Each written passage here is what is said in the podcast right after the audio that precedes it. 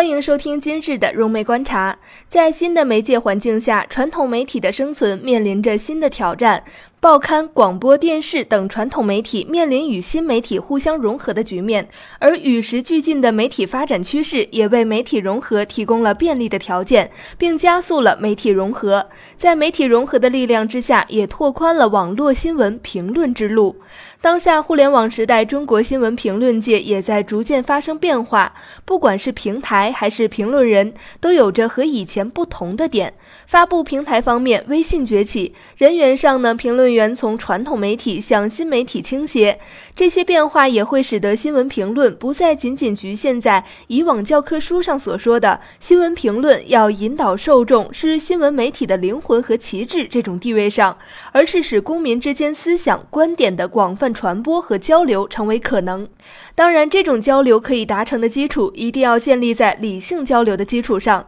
并且理性呢不是万能的，但理性是新闻评论思想交流的货币。这也要求学生对新闻事实有长久的关注度和深入的认识，也要求他们能用批判性思维去分析判断这些事实，提炼出观点。所以呢，在课堂安排上，批判性思维能力的培养是有一定比重的。另外，就是具有同理心的表达。现在众声喧哗的网媒时代，尖锐的观点和激进的表达可能能引人侧目，却不一定能达到真正意义上的交流。很多时候不过是自说自话，而评论一定要以交流为目的。因此呢，建立在深入观察和严密逻辑之上的冷静而温情的款款道来，更容易完成思想的对话，也有利于对讨论写作产生积极的社会影响。有人说，新闻评论是点评生活时事。人和体育事件，抽丝剥茧，去伪存真，还原新闻事件背后的事实真相，使人在获得理性判断与思考的同时，感受来自自己独特的魅力。同时，做新闻评论要说真话，才能够使人们了解、获知其中的道理，让人们在真理的说教中获得真实的东西。但也有人说，其实真理呢不需要说教，需要的是真诚的交流和准确的表达。新闻评论对象大部分是新闻事件，而且呢是新近发生的、具有普遍意义的新闻事件。